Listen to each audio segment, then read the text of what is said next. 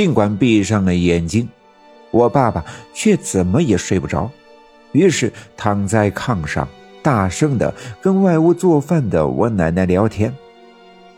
妈，你说这白小娟的命能捡回来不？这孩子呀，倒是可怜，本来挺好的亲事，现在成了这个样子。我奶奶抽出几根鸡板，用脚踩断，塞进灶膛。划了一根火柴，把柴火引燃。一股温暖的黄色的火光从灶堂里投射出来，印落在地上，温暖又舒服。小娟流产大出血，能不能救回来啊？就要看这孩子的命了。幸亏那些年我跟三太奶啊学过一个影像符，给白小娟用上了。希望勾魂的鬼呀看不见她。能给他再争取点时间，也就只能这样了。我奶奶摇头叹息，掀开锅盖，在里面添了几瓢水，放上一个帘子，上面摆了几个豆包，又放了几个地瓜，盖上锅盖。我奶奶继续说道：“最近咱们村啊，这前前后后死好几个了，这是有大事要发生啊。能有啥大事？”我爸爸好奇地问道。我奶奶却不再言语。过了一阵子，院子大门口传来一阵汽车的声音。我爸爸趴着窗户向外看，一辆军绿色的汽车由东向西飞驰而过。我爸爸心里知道，这一定是县城的医生来了，赶紧穿上鞋子出门，赶往下队白小娟家。那辆车果然是从县城医院开来的。我爸爸赶到的时候，车就停在白小娟家的门口。车里的医生早已经在屋子里。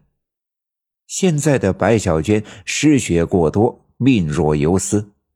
医生们商量了一下，决定就在现场给白小娟做手术。尽管条件简陋，但也只能如此。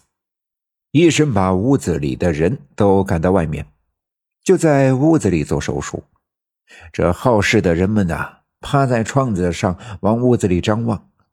医生和护士围着白小军给他做手术，屋子里的气氛十分的紧张。时间一点点的过去，等在外面的人万分的焦急，但除了等，没别的办法。又过了一阵子，一个护士从屋子里走了出来，只见他双手略微的举着。手上沾满了血，冲着人群喊道：“你们谁是 O 型血？病人需要鲜血，我们带来的血袋子不够用了。”没等别人搭话，我爸爸直接站了出来，撸起袖子，伸出胳膊：“大夫，我来，我是 O 型血。前些年小分队组织训练，上县城体检的时候化验过，的确是 O 型血。于是他跟着大夫进屋。”大夫用皮筋绑住我爸爸的胳膊，用手拍了几下臂弯的内侧，深蓝色的血管便显露出来。大夫用一根挺粗的针头扎在我爸爸的血管上，用胶布把针固定在胳膊上，这才松开绑在我爸爸手臂上的皮筋。爸爸殷红的血沿着黄色的胶皮管蜿蜒爬行，最终流入了白小娟的胳膊。流进白小娟那因大出血而失血过多的身体，我爸爸仿佛听见了白小娟的血管饥渴的咕咚咕咚的和爸爸输送过去的血液，干涸的内脏开始慢慢的蠕动，牵引着白小娟的心脏跳动，心脏又把这血液输送到身体的各地。过了一会儿。大夫把插在我爸爸胳膊上的针头拔了出来，而白小娟却也有了一丝生气，喉咙里发出呼噜噜的声音。大夫见了也十分开心，毕竟经过大家伙的努力，挽救回一条人命。我爸爸献血过多，有些头晕耳鸣，眼睛略有模糊，于是便坐在屋子里的一个凳子上闭目养神。可眼睛闭上，就听见屋子里的门口传来了一阵悉悉索索的声音。睁开眼睛张望，却什么都没看见。我爸爸心想，可能是献血过后耳鸣造成的，也没在意。可这声音再一次传来的时候，我爸爸却听得很清楚。这声音仿佛就在我爸爸的耳边，像是一个人就在自己的身后经过。那声音十分的真切。我爸爸打算转身查看，突然一阵冷风从脚底升起，一瞬间便袭遍了我爸爸的全身，四肢完全不能动，喉咙也被这寒气封锁。一句话也说不出来。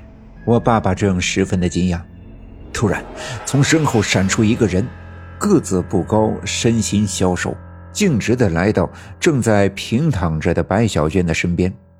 他抬起一只手抚摸白小娟的脸，喉咙里也发出一阵奇怪的声音。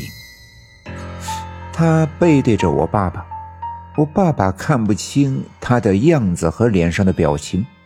但是，可以通过他喉咙里的奇怪的声音判断他很悲伤。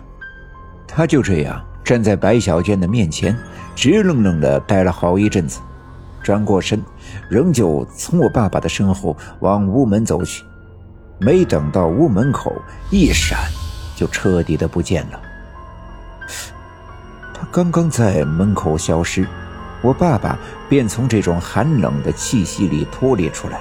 四肢终于听了使唤，我爸爸心里纳闷，赶紧试着从凳子上站起来，转身走出屋子，来到院子里四外张望，试图找到刚才那个人。可院子里除了那些焦急的等待结果的人们外，根本就没有那个人的影子。本集已经播讲完毕，感谢您的收听。欲知后事如何，且听下回分解。